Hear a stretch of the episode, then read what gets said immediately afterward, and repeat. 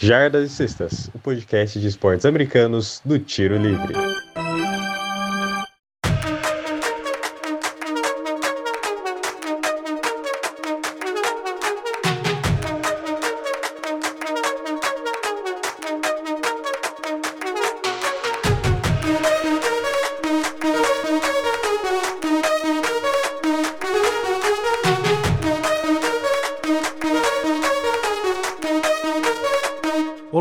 Como vai?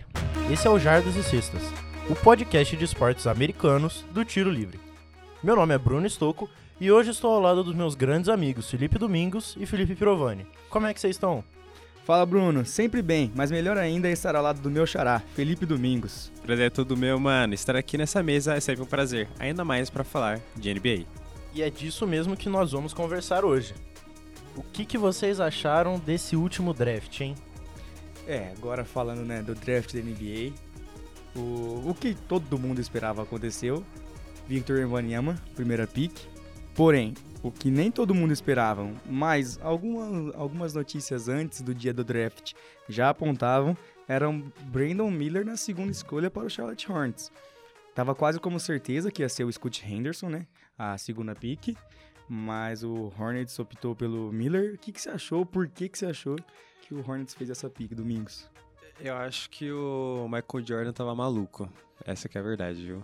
Ele, ele que vendeu o clube, o clube não, o time, no, na mesma semana do draft, uma Tem- semana antes. Tentou falir o time antes de vender. É, então, né? só que a última escolha ele que fez também, né? Ele falou que ele só ia vender se ele pudesse escolher. A última escolha ele escolheu e pegou o Brandon Miller, que foi amassado pelo Gui Santos na Summer League, aliás. Perfeito. Eu acho que o time errou, viu? A Summer League do Brandon Miller foi marcada por faltas, né? Não faltas ao Exatamente. jogo, mas faltas. Ele foi expulso de três jogos da Summer League pelo excesso de faltas. Acho que o primeiro jogo ele teve mais faltas do que pontos, aliás. E não faz nenhum sentido. O Scott Henderson é um cara excepcional. O Trail Blazers acertou muito na pique do Scott. Ele é um, um alarmador barra ala com um um corpo atlético. Ele tem um, um físico, um bagulho, uma explosão. Ele é um Jamoran mais alto. Sim. Então, tipo, e o Brandon Miller é um power forward, ala também. O que não faz nenhum sentido, porque o Charlotte Hornets não precisava. Não, nem um pouco. Até porque já tem o Lonzo, que também pode fazer essa função. É o Lamelo. É, e... e é um jogador também muito mais eficiente que o Scott. Que o Scott não, perdão. Que, Que o o Brandon Brandon Miller. Então eu acho que ele não vai acabar, ele não vai acabar sendo muito bem usado na equipe. Sorte pro, pro Portland, que acabou com, com essa escolha no colo dele, assim, de bobeira. E, aí, e só reforça o time mais ainda, o time que tá em reconstrução, em volta de um jogador que nós vamos falar um pouco mais à frente. Mas pra falar a verdade, acho que o, o Scott ele acaba sendo o jogador, tecnicamente falando, o, joga- o melhor jogador técnico desse draft. Sim. O Victor Wembanyama. O Embanyama. Wembanyama. Não sei falar o nome dele. Ele o é Victor, o francesinho, né? Nosso querido francês. Ele. Ele é só uma aberração. Então, é, então ele- ele, faz tudo É. dentro da quadra. Ele é uma aberração. Ele não é, é, Não é que ele não é técnico. Ele é técnico, muito técnico. Mas, tipo assim, ele é um cara que ele é só roubado, tá ligado? É, O exatamente. Scoot, ele é um maluco ágil pra caramba, que enterra, chute de três, tudo que o Victor faz, mas o Victor tem 2,21 metros e 21 e o Scoot tem 2 e pouco. Uhum. Vocês querem comentar um pouco mais sobre Victor Wembanyama? Sobre como vai ser a temporada de Victor Wembanyama? Olha, é, como a gente já disse, não sei se a gente já comentou no programa aqui, mas ele é a, a pessoa que a gente mais tem esperado nos últimos 20 anos, pelo menos. Depois do LeBron James, é a pessoa que tem colocado mais expectativas dentro da, dentro da NBA de formar uma carreira, de ser um grande jogador. Agora eu só não sei se ele é tudo isso. Agora de calor, você acha que ele vai vingar logo na primeira season dele? Olha, da, da classe dele, talvez ele realmente seja o jogador que mais esteja próximo de ganhar um Rock of the Year. Porém, existe um outro jogador que não jogou a temporada passada, mas que Felipe Rovani é muito fã, Meu que eu acho que vai disputar junto com ele, Sou, sou, sou clubista, sim. É, o chat vem aí. O chat ele é mais baixo que o Victor. O chat, se eu não me engano, ele tem 2,16. Ah, não é difícil ser mais baixo que o Vitor É. também, né? O chat tem 2,16, enquanto o Victor tem 2,21. Eu, ó, ó, cravo aqui, cravo. Cravo, novamente cravo, como cravo em todos os podcasts do Tiro Livre. Erra todos, mas sempre cravo. Mas cravo. Vitor Banyama vai ser o maior bust que eu já vi desde eu nasci em 2004, então, né, com, com a, acompanho a NBA ali desde 2012, mais ou menos. O Vitor Banyama vai ser o maior draft que eu já vi, assim, tirando o Anthony Bennett, né, do Cavaliers. Porque na minha opinião, não vai virar na NBA. Ele vingava muito na, na Euroleague, assim, foi excelente, levou o time dele que era da segunda divisão da França para campeão, para campeão na primeira divisão. Só que as regras da Euroleague são muito diferentes da regra da NBA. Por exemplo, você tem muito vídeo dele, muito vídeo dele defendendo que ele co comete goaltending, né? Que é você tirar a Uhum. bola enquanto ela tá em Tá descida, é, pra, pra cesta. Por ele ter 2,21 e pular pra caramba, ele consegue tirar a bola ali. Ele é um bom defensor de, de perímetro, de garrafão, por conta dessas regras da Euroleague. Eu acho que na NBA ele não vai virar. Não vai ser um jogador ruim, pelo amor de Deus. Mas o, o do que estão esperando ele? Do que ele vai ser. Primeiro que eu acho que a carreira dele vai ser marcada por lesões. Assim É. como começou a do chat, por exemplo. Assim como foi o do chat, é. Aliás, o Spurs acho que teve muito medo de colocar ele pra jogar na Summer Sim. League, porque o Chat na última temporada se machucou no primeiro jogo que fez. O Zion já tinha se É. o machucado chat na nem se temporada machucou anterior. no- na Summer League. O chat se machucou num. Num treinamento. No rachão. É, num no famoso rachão em que ele foi defender o LeBron James e já torceu o tornozelo ali e acabou com a A carreira. pressão Então. pegou, né? É, Então, essa é uma questão. O Chat, nessa última temporada, ele tá muito mais forte. A gente pega as imagens nessa off-season. O homem tá muito forte, tá muito monstro. ele engordou em torno de 12 quilos. Assim, engordou em massa muscular. Ele chegou ano passado, ele pesava 80 quilos.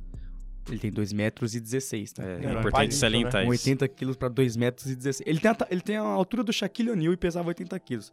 O Shaq pesava 130, um bagulho assim. É, acho que. Mas o Shaq nunca foi um, um jogador com um físico muito bom, né? Ele era um gordinho, um fordo. Então, mas ele usava muito bem disso. Sim, ele sim. foi jogar Mas não, ele é uma, machucou. não é uma crítica, era O- uma o característica primeiro- física. dele. Exatamente. O, o Shaq do Orlando Magic, de 92 a 96, ele era um absurdo. Ele era o muito físico forte. dele era muito, tipo assim, ele era zero... Ele era, mano, ele era completamente forte.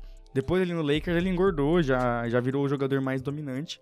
Mas teve uma carreira marcada, assim, teve umas lesões que é, é típico de todo jogador que é muito alto. E ainda mais, é o que a gente vê com o Zion Williamson acontecendo.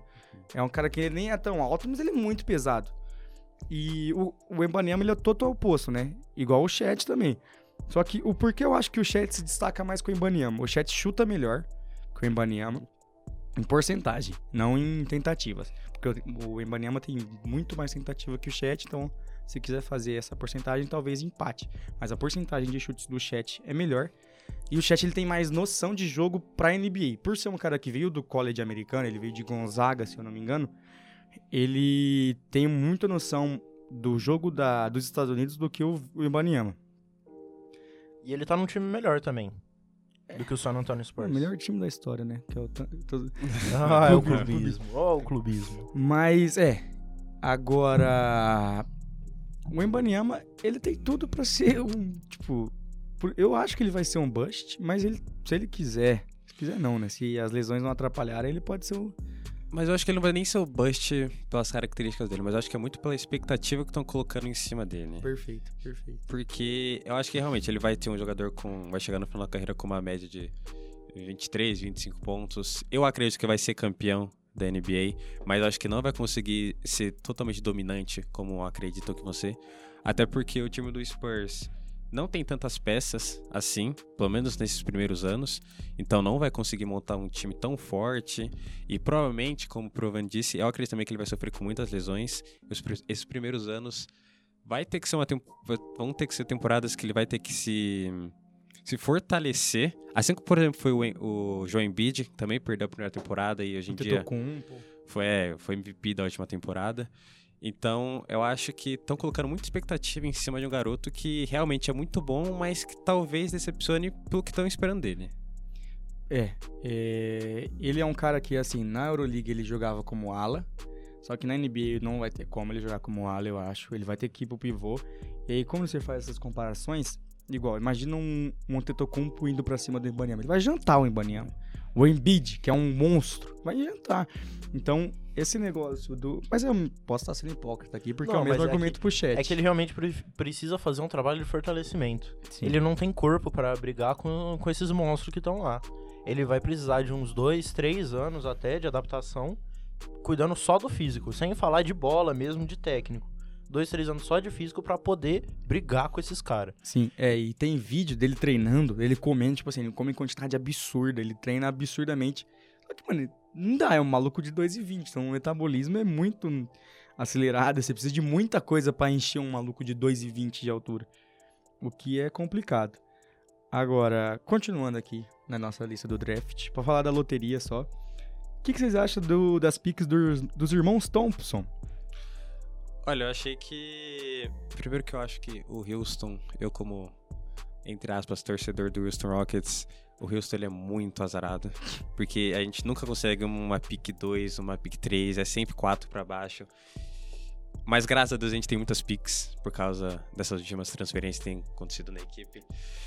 Mas eu acho que o Houston, fala um pouco do Houston primeiro, é, se deu bem. Acho que acabou conseguindo o Amen Thompson, que é um baita jogador. E também na vigésima colocação me surpreendeu eles conseguirem ainda o Ken Waltmore. Que caiu muito, né? Esperavam que ele ia ser uma pick Exatamente. 8. ele Então, caiu. estavam esperando até que o Houston é, Pegasse ele na pegasse ele na é. 4. Ele acabou ficando na 20 e acabou caindo no colo do Houston de novo. E o irmão dele também. Primeiro, que os dois são muito bons. Os Sim. dois sempre jogaram juntos Se desde. destacaram o... na D-League. Exatamente. Agora vão seguir caminhos diferentes, até postaram. Que vai ser a primeira vez que eles vão jogar em times diferentes. E o. O Amen até ficou zoando o irmão dele, porque ele foi selecionado antes. Mas acho que as duas equipes, tanto o Portland, o- tanto o Houston como o Detroit, se deram muito bem nessa aí. O Detroit também que não conseguiu uma pick 1, até porque já tinha conseguido uma pick 1 na última temporada, né? Mas as duas equipes saíram muito bem, principalmente o Houston. E vocês, com a opção de escolher um dos dois irmãos, em quem vocês iriam? Pior que eu pegaria o Alzar. O, o Amen é um baita armador, mas o, o Alzar eu gosto da característica ofensiva dele. E talvez eu acho que por isso na NBA ele vai des- destacar mais. Mas os dois são excelentes. Mas eu acho que também eu, eu acho que era mais é o que o, o próprio Houston procurava quando ele quando ele selecionaram o Alzar, porque você já tem um jogador ofensivo, por exemplo, Jalen Green. o Jalen Green na equipe, que puxa muito essa responsabilidade de marcar. E querendo ou não, o draft ele foi antes das trocas que aconteceram na no Free Agents, né? E não tinha um jogador que, que fosse ocupar esse posto de armador. Então, até conseguiram assinar depois e tal. Mas uma hora vai ter que ser repassado esse bastão. Até porque o Van Vliet não tá, não tem mais muitos anos de carreira. É, e agora pra fechar, né, essas últimas cinco picks. Anthony Black no Magic. Comentários. Bom pique, aliás. Poderia até ter sido selecionado, antes. Eu até fiquei surpreso, na verdade, ele ter ficado na frente do nosso querido Bilal. É. Bilal que, Bilal que é uma grande promessa. Então. Um do- dono dos melhores TikToks da NBA. Sim. Um dos E melhores era- nomes também. No- Dos melhores também. Grande nome. Grande Bilal Koulibaly. Ele era parceiro do, do Victor, né? Na França. Sim. Então, eu até pensei que talvez o Spurs fosse tentar alguma coisa aí pra conseguir deixar eles no mesmo time. Entrosamento. Mas eu acho que o Indiana acabou saindo bem. Eu achei que ele. Não achava que ele ia ficar na frente, por exemplo, dos irmãos Thompson, de todo mundo que ficou na frente dele, mas talvez uma sexta pick ele conseguisse pegar. Então acho que o Indiana acabou se saindo bem também, mas também entre o Anthony Black e o, e o Bilal, eu acho que os dois são bem Parelhos, equivalentes, é. exatamente. O Bilal também é um jogador um pouco mais baixo, Uhum. e mas também muito técnico, dá muita assistência e rouba muita bola também. É, o Bilal ele foi trocado pro, pro Wizards, né? Exa- e, é, e o. Walker foi pro, pro, pro Pacers. É, eu acho que foi uma troca, assim, de, de interesses mesmo, porque o, o Bilal vai servir muito mais pro, pro Wizards. É, o Pacers já tem alguns jogadores que fazem a função dele. É, agora comentando o final da lista, Taylor Hendricks, que foi pro Utah Jazz. Ele é um bom jogador, é um, se eu não me engano, ele é um armador barra armador que tem, teve boas médias né, na carreira anterior à NBA. E tem uma, é uma grande promessa aí pro, pro Utah Jazz que pode ajudar bastante esse time. Mas você acha que ele chega a jogar bastante esse ano? Porque eu acho que, assim, ele veio mais pra fa- fazer um, um elenco entrar de vez em quando do que realmente ser uma peça fundamental desse Na- time. a verdade mesmo é que a partir do Thompson, tirando o É. Bilal, talvez, e o Ken Waltmore, que a gente comentou lá da vigésima Nenhum Posição, deles era promessa antes, né? Exatamente. E provavelmente todos eles vão vir pra compor elenco. Principalmente o Taylor Hendricks, porque o querendo ou não, tem uma equipe titular não tão boa, mas Tem o Markkinen, sólida. tem o Walker Kessler, que, foi o rookie ano passado, que se destacou bastante. É, E o último caso aqui, o décimo, o Case- Casey Wallace, que foi draftado pelo Mavericks, mas também foi trocado pelo Thunder. agora falando aqui, eu, eu vou falar um pouco, porque acompanhei muito a Summer League do Casey Wallace. Que, é que se pronuncia Casey Wallace. É doideira aí. É, É o Wallace, né? Nosso mano Wallace. O Wallace, famoso. Ele foi muito bem na Summer League pelo Thunder. Ele é um jogador, assim, com uma característica defensiva extremamente forte. Ele é um baita jogador defensivo. Peca um pouco no ataque, não, não é um bom jogador na parte ofensiva, mas é um excelente defensor de perímetro. E eu acho que vem compor o time do Thunder aí, esse time que vai brigar por título esse ano. Então, exatamente, porque o time do Thunder também já é muito bom. Sim, E é, mu- e é muito jovem. Então é mais um jovem que vai vir exatamente pra compor elenco. Como a gente já falou do chat, tem o Shai. Então, assim, é, Jalen Williams, Jason Williams. é, um muito- time que. Vai brigar por anos aí, né? Não vai ser uma Sim, coisa é um dessa time do muito novo. Ah, ó, É um time que tem uma projeção de futuro muito grande. O- Poucos times da NBA atualmente têm um elenco jovem tão bom igual o Thunder. Perfeito, É. perfeito. O, o elenco titular do Thunder essa temporada provavelmente vai ser Shai, o... Não, acho que o Casey Wallace não vem pra ser titular. Shai, o, O- Jason Williams, o Lu Dort Você acha que o Guide não consegue uma, É, o uma Guide. vaga aí? e o Jalen Williams e o Chet, né? O Jason Williams não vai. É o Shai, o Giri, o Lu Dort, o Jason, Jalen Williams e, o Chet. E assim, se, se eu não me engano, o mais velho desse time ou é o Shai que tem 25. Agora eu não lembro se o Ludort tem 26 ou 24, mas eu sei que ele não tem 25. Hum. Então, assim, é um time que, independente, é um time que, tem a- que o mais velho do time titular ele tem abaixo de 28 anos. E é um time muito bom, com o Shai sendo. é, Não, o Shai na última temporada. eu- foi ao primeiro ao team. foi foi e também brigou durante muito tempo da temporada como MVP. Sim, sim. No começo da temporada, ele tá, no começo da temporada ele tava com média de triple-double. Mas não pode faltar um nome de experiência também nesse time? Um cara que chega pra chamar a responsabilidade. Então, mas é que o estiver Shai, ele já tá jogando faz É. muito tempo na liga. O Shai Mesmo chegou... assim, não é um cara de 30 e tantos anos Não. que tem experiência, sabe? Falta, às vezes, um cara pra chegar e chamar a responsa. Falar, ó, calma o jogo, joga em mim e vamos devagar. Pode ser que falte uma super estrela que o Shai talvez ainda não seja. Não, sim, ele é uma projeção muito boa pro futuro, até porque ele já tá muito tempo aí. Sim. Mas eu acho que essa a voz da experiência, ela faz falta também. Pode ser, pode ser. Pode ser um fator que falta pro Thunder nessa temporada. A gente vai comentar um pouco mais sobre o Thunder depois. Mas pode ser um fator que falte para o Thunder conseguir o campeonato ou até um título de, de conferência. Assim, eu acho que pode fazer diferença nos playoffs. Durante Sim. toda a Uhum. fase regular, acho que não vai fazer muita falta. Mas em momento decisivo, às vezes você precisa de um cara que, que chegue e fala, ó, parou. Vamos, respira. No momento de dificuldade. E, tipo, apesar dele já ter muita experiência, eu acho que ele não vai conseguir fazer esse papel. Ainda, né? Daqui um, dois anos, pode ser que ele seja esse nome já. Mas agora eu acredito que você precisa de um jogador um pouco mais velho aí e tal, mas é também Sim. opinião de, de, be- de bobeira, né? Não. Aí o final da Não, temporada eles são campeões. É, E aí, perfeito. Pode ser. Agora, puxando aqui, né? Saindo um pouco do draft, falando sobre a free agency. Friends e a trade Que line. assim, doideira.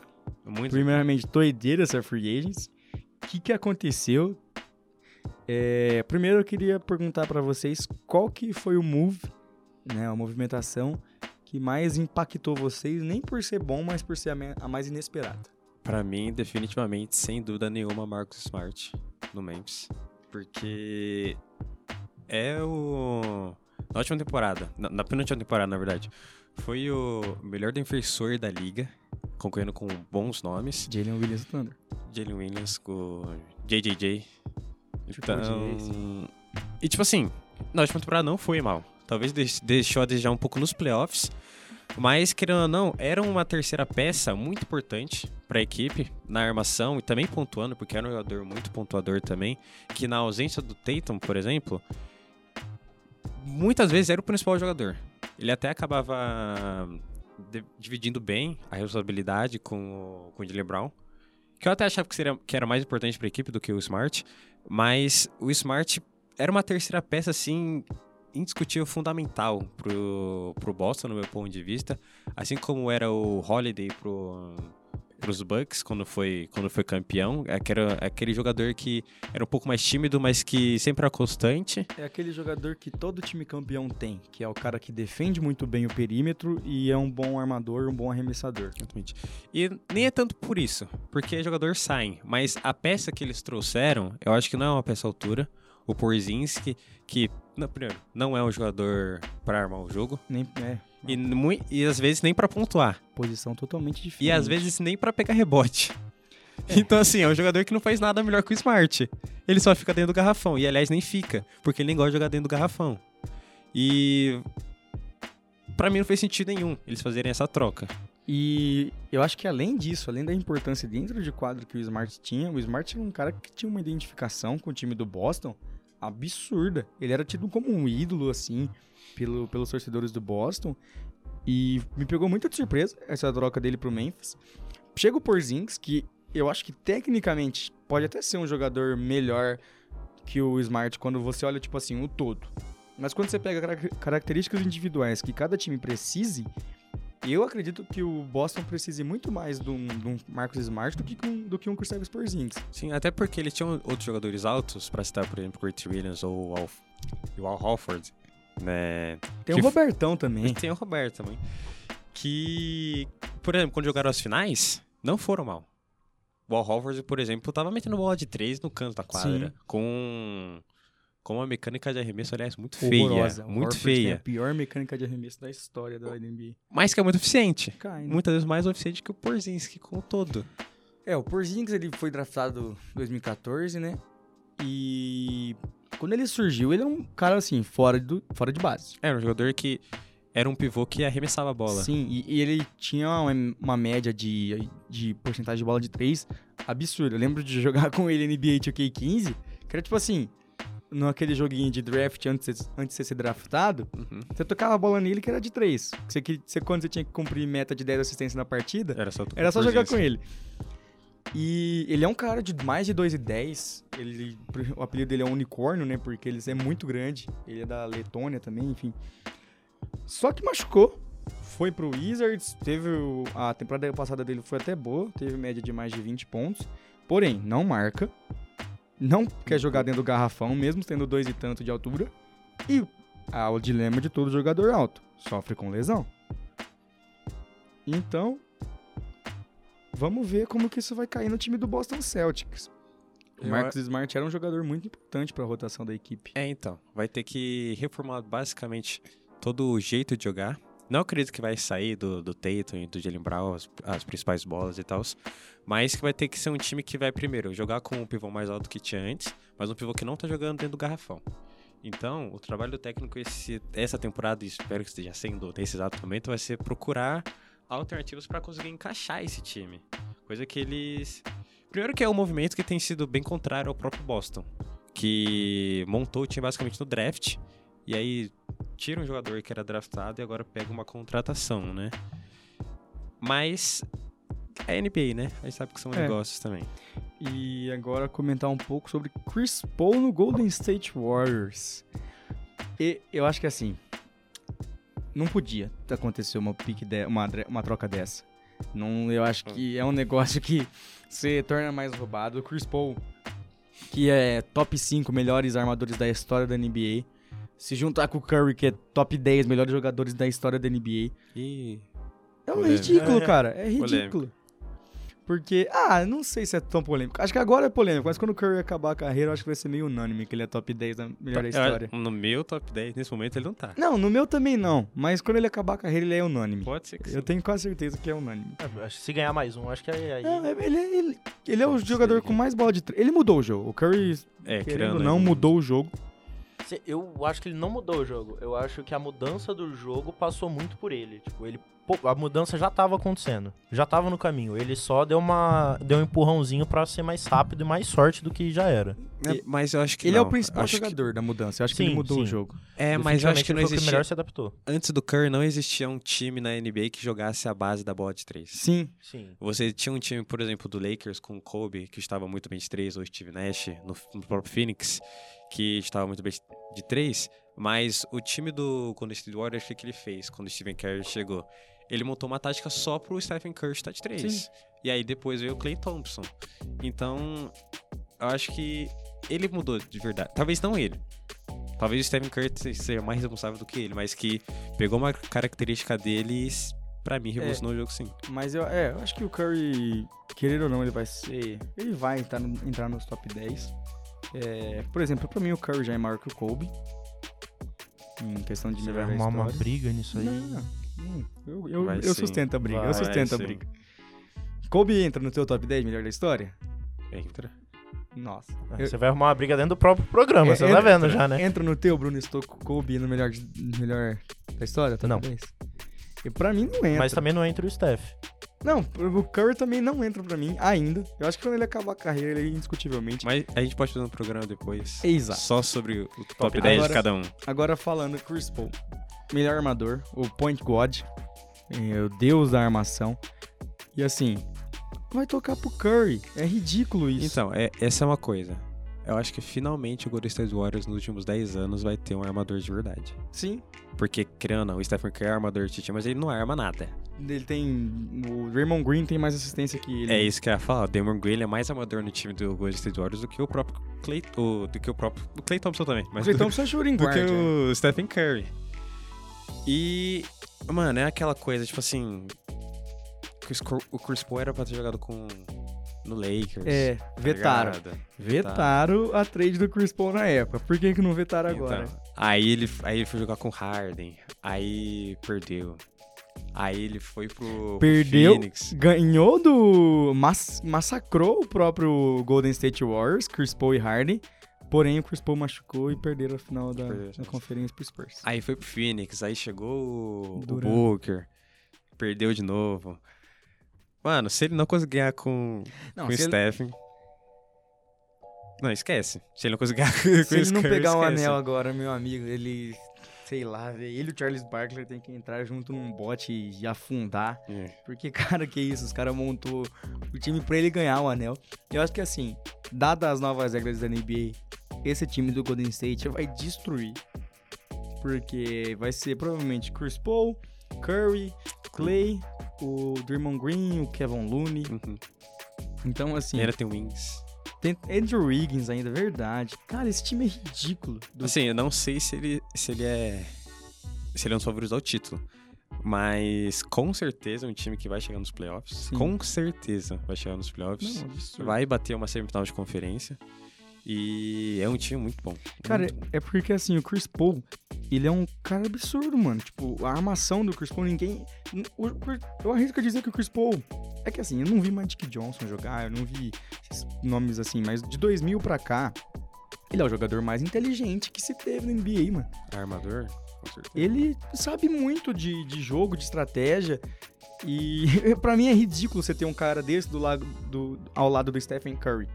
Que é o cara que mais matou bola de três na história que é um cara que tá no clu- clube do 50, 40, 90. Você põe o Chris Paul, que é o deus do, da armação. Para. E que, por exemplo, tem. É um jogador que tem um dos melhores mind ranges da liga. Sim. né? E coisa que o Damon Green, querendo ou não, não tem quando ele vai fazer essa armação de jogo. Então é um time que vai ficar muito mais ofensivo, tanto por parte do Chris Paul marcar, quanto na distribuição de assistências. Chris Paul também é um ótimo defensor. É um cara que marca muito bem. É, é, sei lá, eu acho que não. A gente pode até falar depois de favoritos ao título, mas o, não tem como você falar de favoritos ao título sem falar do Warriors. É, que É, assim, tá é. velho. Chris Paul tá velho? Tá velho. O Mas time é o Chris todo Paul. tá velho, na verdade, né? É um time que não vai durar, né? Sim. É um time pra esse ano, talvez o que vem e olha lá. E aí eu até queria comentar, você já puxou, né? Eu queria saber se você elogiando tanto, falando de favorito, você acha que ganha esse ano? Você, você não era o cravador? é que eu cravei o Thunder já. É, uma grava pro programa só. É, uma cravada por programa. É, meu clubismo é maior. Mas tá, sem zoeira agora, o Thunder dificilmente ganha um título. É, Nuggets eu acho que não consegue o bicampeonato. Eu acho que a disputa vai ser Bucks e Warriors. Talvez o Boston ba- bata o Bucks, mas eu acho difícil Mesmo também. com a perda, É, então, perdendo o Max- Marcus Smart é difícil do porque vai ter que se readaptar inteiro o time, Sim. né? E. Então é muito difícil, mas eu acho que a final, inevitavelmente, vai ser Warriors e Bucks.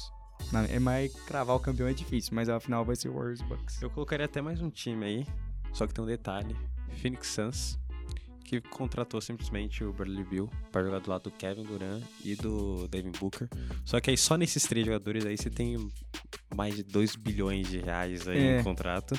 E é um time que nesse momento, por exemplo, tem pouquíssimos jogadores de Rotação. segundo escalão, de rotação e tal. É um time que basicamente só tem jogadores titulares. E nenhum desses três arma. E nenhum dos três arma também, é verdade. E o. Aí você tem do. De Andre Ayton, do Garrafão. Que, é não muito- quer jogar. Então, que tá muito contestado também lá. Então é um time que você pega nome por nome, Excelente. é excelente. Só que talvez não, no orne, não se encaixa. Não É adianta me- você ter vários jogadores e não saber fazer isso funcionar. Exato, é a mesma coisa. É, é já- quantas vezes a gente já não viu o time de super estrela dar ruim? Teve Steve Nash, Kobe Bryant, Dwight Howard, não ganharam nada. Carmelo Anthony, Paul George, Russell Westbrook, não ganharam nada. O próprio Suns ano passado, o Chris Paul, Devin Booker, Durant, não ganharam.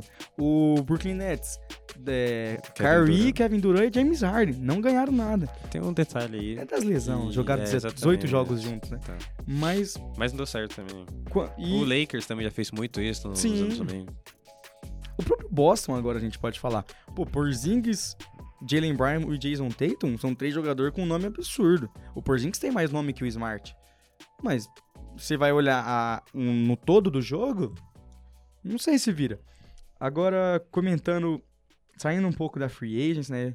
Você você quiser falar mais alguma movimentação da Free Agents? Jordan Poole no Wizards? Ah, não. Eu queria puxar um pouquinho o saco do meu Houston. Então vai. Não, é porque eu Fala acho do que... Dylan Brooks. Então. Fala, fala do Dylan Brooks. Não... Contrato absurdo pelo Não Dylan contrataria, Brooks. essa que é a verdade. Talvez o, o Van Vliet eu gostei da contratação. Talvez, não sei se tanto tempo de contrato como foi. Mas é um jogador, assim como a gente falou do, do Oklahoma, que talvez não tivesse um jogador experiente para levar os garotos para falar, pera um pouco. O Van Vliet vai ser esse jogador no time do Houston, que também tem muitos jogadores jovens, que a gente vai falar um pouco mais para frente também. Então é um, um jogador que, que vai contribuir tanto tecnicamente, quanto pontuando, quanto armando. E vai Jogador ajudar campeão da NBA. e jogador campeão da NBA, então vai trazer muita experiência esses meninos que são literalmente meninos. Você tem o Jabari Smith, você tem o Green que a gente já falou também, os Shengun. o Sengun, os meninos que vieram no draft agora. Então, mas é um time que mudou muito da última temporada pra essa, né? Vai passar por um período complicadinho no começo pra justamente fazer esse, essa galera ornar, você não acha? Não mudou muito, na não, verdade, sim, é que né? chegou Você, jogadores que, então você perde mudam, o, né? O, o esquema do o time. Didi Augustin, né? Graças a Deus você perdeu o John Wall, finalmente saiu do Houston na última temporada. Mas é um time que não muda muito. E é um time que vai continuar fazendo um trabalho de base com esses jogadores, que talvez não daqui a um ano, e talvez não daqui a pouco tempo, como é o Oklahoma, mas que é um time que tem muito futuro, e tem um futuro brilhante pela frente, ainda mais com a contratação agora do, do Doka como, como treinador. Muito bom treinador, inclusive. É, o excelente treinador tem lá a sua polêmica que acho que não cabe a gente discutir aqui ou não, mas que é um baita treinador. Então, esses jogadores jovens na mão dele, assim como ele já fez no Boston, e se ele continuar um trabalho a longo prazo, vai ser um time que daqui pra frente, daqui uns dois, três anos, vai ser um time que vai, para mim, vai disputar, vai disputar os títulos aí com o Oklahoma e com tantos outros. Perfeito. E Dylan Brooks. que veio por, se eu não me engano, foi 80 milhões. Quatro anos, Então, que é um absurdo. Mas assim, é um cara chato, é um cara chato, mas é um é um jogador que vai brigar. defensor. É, ele briga É. muito em quadro pelo time. É... E é aquela coisa, não vai deixar os meninos apanhar, pelo menos. Sim, Ele vai brigar pelo time. A gente fala, ah, mas ele vai hum, apanhar. Não, vai apanhar, assim como sempre apanhou. Mas ele briga. Ele tá aí pra pegar bola e tal. Vai ajudar muito o time também. É, felizmente não foi tanto dinheiro. 80 milhões por 4 anos dá uns 20. Ah, você- Pro nível de jogador que ele é. é então, mas se você parar aqui pra pensar que ele- o Houston tinha que pagar mais de 200 milhões pro John Wall, Isso é verdade. Nossa, o John Wall roubou muito o Houston. Nossa. Roubou muito todo mundo. Essa que é a verdade. Depois Roubou do Wizards. aliás. Depois que ele saiu do Wizard, meu amigo, ele só. Nossa senhora. Então, eu acho assim, talvez o Houston poderia ter feito trocas melhores nessa nessa janela? Poderia, mas quem quer jogar no Houston nesse momento também? Essa é a questão. Tancaram a última temporada e acabaram com a pique 4. É, nossa, meu Deus, o pior time da liga com a P4. Mas tudo bem, eu queria, tinha que mudar essas regras aí do- da loteria, viu? Ah, Acho que a, a, a pique 1 e 2 tinha que ser dos dois piores de cada conferência. Agora, saindo um pouco da Free Agent, falar de algumas polêmicas que estão rolando na NBA antes de ela começar. Casos do. Alguns casos aqui, começando pelo Damian Lillard. Ele que, depois de 11 anos em Portland, ele é um cara que. Hall da Fama. Ele tem, tá, não tem seu, seu espaço no Hall da Fama. Tá entre os 75 melhores jogadores da NBA de todos os tempos. Tá entre os 75 melhores jogadores do NBA de todos os tempos. Porém, tava no Portland. E não se ganha nada no Portland. E depois de 11 anos, ele pediu pra sair do Portland, especificamente pra ir pro Miami Heat. Eu acho que, por exemplo, se você tivesse parado assim, ah, ele pediu pra sair do Portland. Perfeito. tá ótimo, porque o jogador, querendo ou não, jogou 11 anos pela equipe. Ele já tem história lá. Já tem uma Ele já história. pode já é pedir pra sair, a é. galera já tá ligado. Agora, fazer do jeito que ele tá fazendo, tá muito feio. Tá. Porque eu acho que você. Você tem o direito de pedir pra sair, mas agora você falar que só vai jogar em um time. É. Tipo assim, você. Ah, já joguei 11 anos por você, mas agora eu quero o melhor pra mim. Porra, mano. É. E não, o... eu acho que tudo bem ter esse pensamento egoísta. Mas o... É, Mas, mas, a o... forma que ele tá fazendo, você sempre forçar uma saída desse jeito, tipo assim, é, é totalmente sem razão e você acaba com todos os seus 11 anos de história dentro do. Então, mas do- é que, equipe, por exemplo, né? forçar a saída a gente já viu direto na NBA. O próximo caso que a gente vai falar também. É. É, mas é do- feio de todo jeito, Exato. né? Mas você falar que você vai jogar em um time, se E- recusar sim. pra se apresentar se Sim. você não for É, trocado. exatamente, você, você E o- acaba com toda a sua história dentro do clube nesses 11 anos que você tá lá. E o pior, pior é... Ele quer ir pro Miami, só que o Miami não quer dar nada de bom pro Portland. E o Portland, ele tem contrato válido com o Portland. Ele, tem, ele tá em Sim. contrato com o Portland. Então o único jeito dele sair é trade. Se ele quer sair só pro Miami, o mínimo que poderia ser era uma troca justa. O Miami não vai oferecer uma troca justa, sabendo que o Lillard só quer ir pra lá. Uhum. Então, o, os- o GM do Portland não vai trocar ele pro Miami enquanto não receber. Por isso que eu tava até vendo um- previsões da, dos analistas da ESPN. Eles, eles apostam que o Damian Lillard vai ficar no Portland, sim. Mesmo não jogando, mesmo não indo se apresentar, ele vai ficar jogando no Portland. Porque o, o- o- os Blazers não vai arriscar perder a maior estrela da carreira Por nada. por nada. E assim, se ele só quer jogar no Miami, então, acho que ele tem que esperar, então. É, espera sair de contrato e vai. É, assim, ele. Na última temporada, não lembro se ele renovou o contrato. Nas últimas duas temporadas, mas ele, ele renovou porque quis. Sim. Então agora ele tem que cumprir o contrato dele. E eu acho que o Portland ele só aceitaria uma troca com o Miami se envolvesse o, o Bandebaio. Só que o Miami não vai fazer Não. isso. O Bandebaio, querendo ou não, é um dos melhores pivôs da liga. E não vai se fazer assim tão fácil de jogador. E o Miami também não tem picks de draft assim tão interessantes para trocar. É, porque você pensa, ah, mas o Portland pode entrar em reconstrução, mas o Miami não tem isso não tem para como trocar com ele. é. Agora, tem que, o que, que o Miami tem que fazer se ele quiser realmente o Damian Lillard é procurar um terceiro time. Uhum. Só que aí você, a gente já tá no final de janela, querendo ou não. Falta dois meses pra começar a temporada. Então, e quem é o time? Porque querendo ou não, como que tá a situação? Você tá vendo um outro time que já tem um All-Star, que é o Adebayo, e que é outro. Aí você vai ajudar outra equipe a ter um dos melhores jogadores da liga. Sim, perfeito. Não faz sentido nenhum. E eu volto a falar, pra mim o Lillard tá sendo muito infantil. Muito infantil. É, é um pensamento egoísta. Eu não sei se é o desespero de estar ficando velho e eu tá, alguma coisa está acontecendo, mas o jeito que ele tá tratando o Portland não é o que você esperava dele, ainda mais pela boa relação que ele tinha com o clube. E assim, como quando começou esse, esse papo de ah, o Lillard vai sair, que sai toda a temporada, aliás, também. é, ele falou que ele só ficava se o time renovasse com o Jim Grant. Sim. E renovou. E mesmo assim, continua um nessa. time Ele queria uma desculpa pra Não, isso sair. é assim, todo mundo quer um Mas- time melhor. Essa que é a verdade. E querendo ou não, o Portland, por exemplo, esse ano conseguiu o Scott Henderson. Sim, Então, assim, é um time que vai melhorar. Mas ele não quer realmente estar lá. sim. É, parecido, né? Puxando já pro próximo caso de polêmica dessa janela. Caso James Harden. Que isso pra mim é um absurdo. Ele tinha player option, e aí ele catou e falou assim: vou renovar. Renovou com o 76ers. Uma semana, duas semanas depois que ele renovou com o 76ers, ele pediu trade.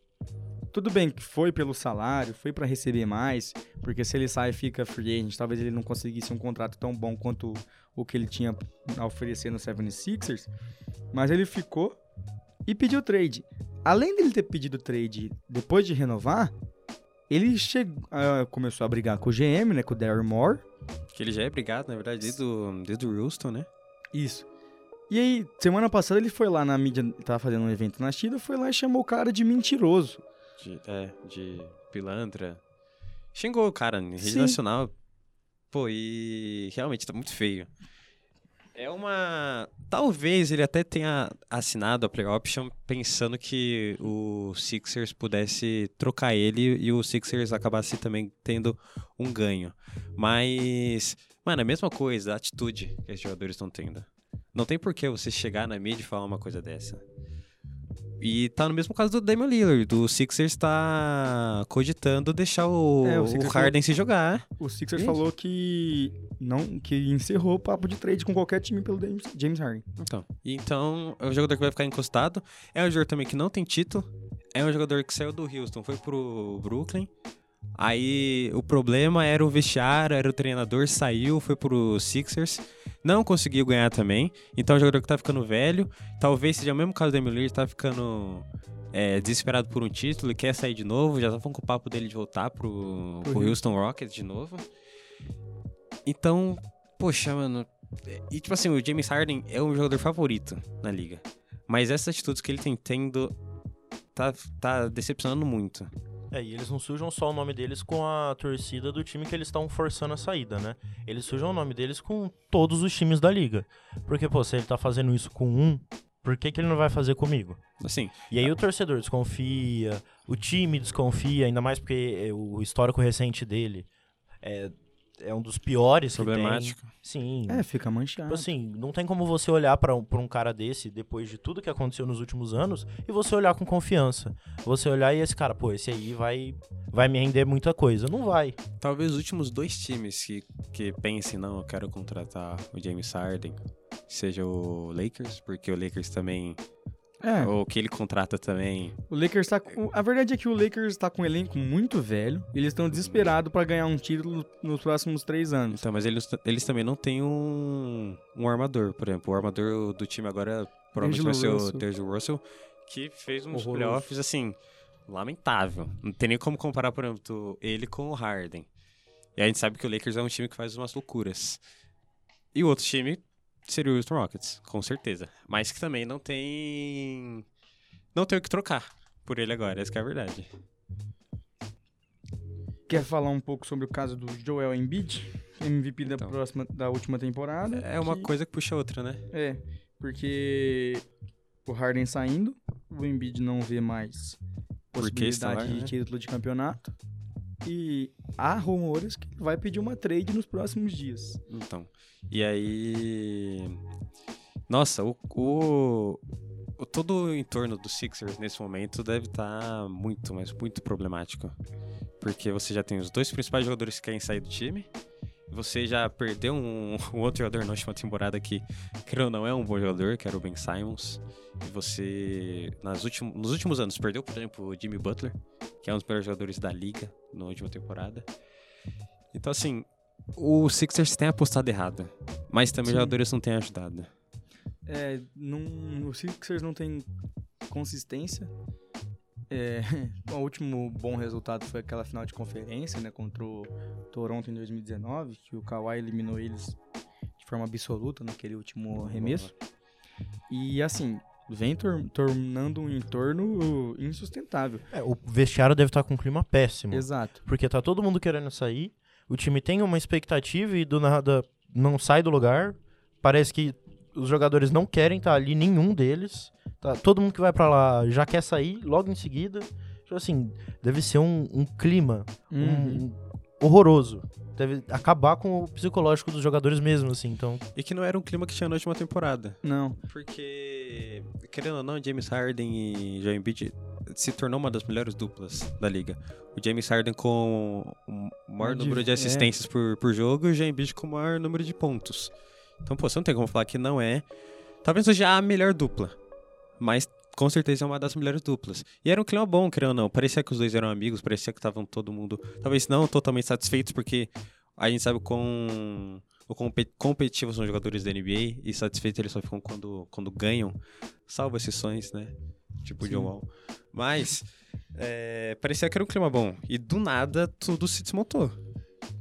E o que é doideira, né? Porque os Sixers eram pra agora, nesse começo da década de 2020, eles estarem dando bastante resultado. Porque eles pegaram o Embiid em 2015, na pick 3. Pegaram o Ben Simmons em 2016, pick 1. Pegaram o Markel Fultz em 2017, pick 1. Ou seja, é um time que ficou bonado de piques de, de loteria e pick 1 de drafts e não virou nada.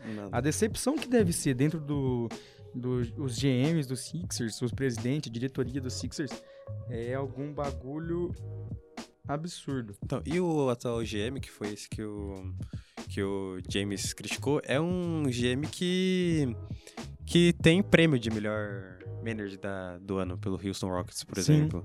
Então, parece que as coisas no, no 76ers simplesmente não funcionam.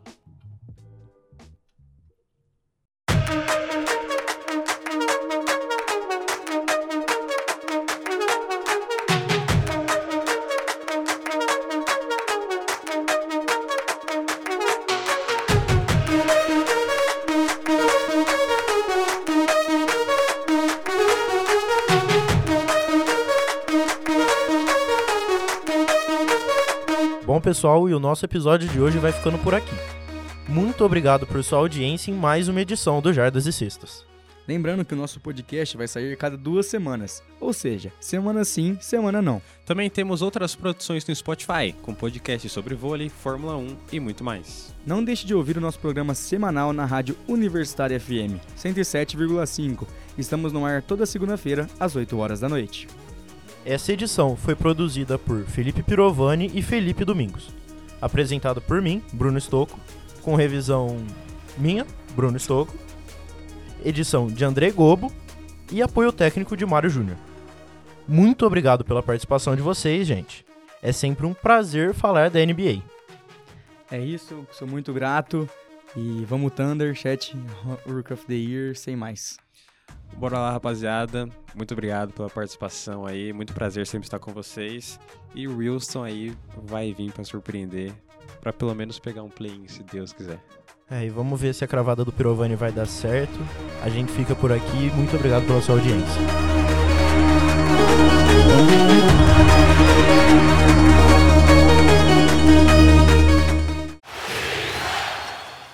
Jardas e Cestas, o podcast de esportes americanos do Tiro Livre.